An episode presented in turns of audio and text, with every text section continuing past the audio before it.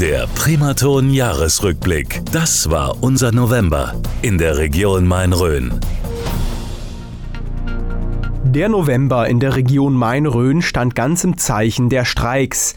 Die IG Metall hatte alle Beschäftigten in der Metall- und Elektroindustrie dazu aufgerufen, ihre Arbeit niederzulegen. Gefordert wurden 8% mehr Geld. Die ersten Tarifverhandlungen scheiterten allerdings alle. Daraufhin wurden die Warnstreiks weiter verschärft. Insgesamt legten bayernweit 131 Betriebe die Arbeit nieder. So viele wie nie zuvor. Auch in der Industriestadt Schweinfurt beteiligten sich natürlich viele Betriebe. Am Ende wurde der harte Kampf auch belohnt. Nach insgesamt fünf Verhandlungen war klar, dass die Beschäftigten in den nächsten zwei Jahren rund 8 Prozent mehr Geld bekommen. Auch die erneute Insolvenz von Galeria Karstadt Kaufhof beherrscht im November die Medien hier in der Region Main-Rhön.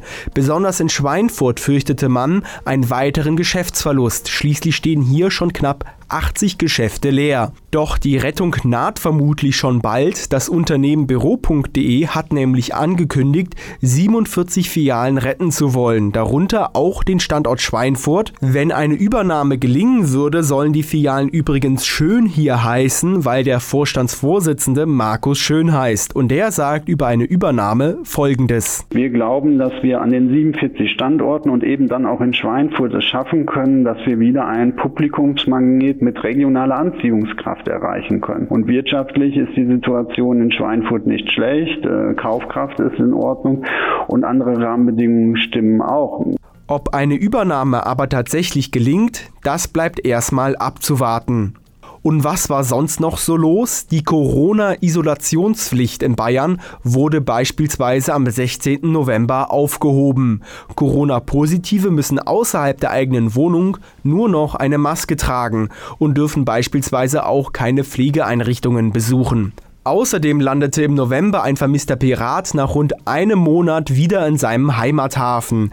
In einem Kindergarten in Ebern wurde nämlich Anfang Oktober ein 1,60 großer Playmobil-Pirat aus dem Außenbereich gestohlen. Ende November fand die Polizei dann die gesuchte Figur schließlich in einer Wohnung in Ebern. Sie machten klar Schiff und übergaben den Playmobil-Pirat wieder an den Kindergarten, ganz zur Freude natürlich der vielen Kinder dort. Der Primaton Jahresrückblick. Das ist in der Region Main-Rhön passiert.